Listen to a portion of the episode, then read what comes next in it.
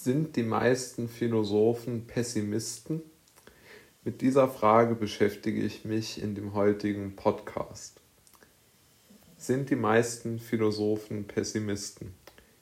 Diese Frage lässt sich aus meiner Sicht schon beantworten, und zwar mit einem ganz klaren Ja. Warum ist das so? Aus meiner Sicht braucht man eine gewisse Unzufriedenheit gepaart mit einer gewissen, ja, äh, vielleicht gedanklichen Verspieltheit, um sich über philosophische Fragen, also um die Werteordnung, um die moralische Ordnung und auch um die gesellschaftliche Ordnung, die ich jetzt mal unter die drei größten philosophischen ähm, sagen wir mal, Kategorien einteile. Ähm, ich glaube, dass nur diese Art von Menschen sich darüber Gedanken macht. Was ja gar nicht heißt, dass es gut ist oder dass es denen besser geht, aber ich glaube, dass nur diese Art von Menschen sich darüber Gedanken macht.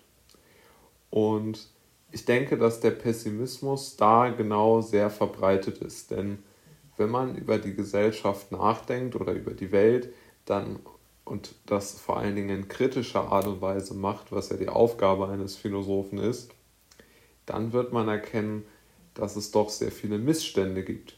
Und aus meiner Sicht ist es auch die Aufgabe eines Philosophen, genau auf diese Missstände hinzuweisen und diese zumindest mal zu beschreiben und bestenfalls lösungsorientierte Vorschläge zu unterbreiten, um einen gesellschaftlichen Optimismus oder einen gesellschaftlichen Wandel zu forcieren. Nehmen wir mal folgendes Szenario an, das Ihnen vermutlich auch historisch bekannt ist. Luther war ja jetzt ohne Zweifel ein Philosoph, also Martin Luther. Ne? Das heißt, er hat natürlich ganz klar gesagt, ich möchte an der katholischen Kirche etwas ändern.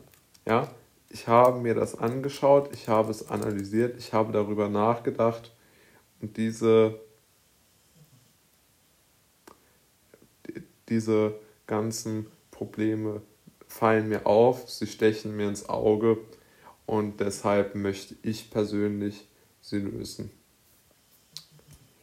Und Luther hat ja dahingehend gehandelt, indem er seine Thesen veröffentlicht hat und indem er vor allen Dingen aber auch ein konkretes Lösungsangebot unterbreitet hat. Er hat gesagt, der Ablasshandel ist schändlich.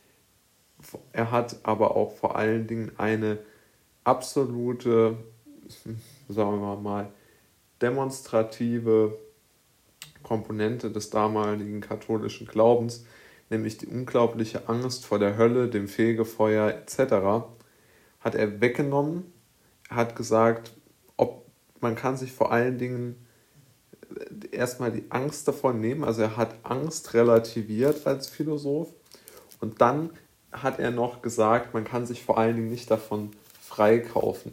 Das heißt, er hat das Geschäftsmodell der damaligen katholischen Kirche vollkommen zerstört, weil er eine philosophische oder moralische Überzeugung, nämlich dass man seine Angehörigen oder sich selbst für den Himmel, den die Christen oder die Katholiken versprochen haben, dass man sich für diesen Himmel entweder einkaufen, freikaufen oder die Verwandten dort retten kann.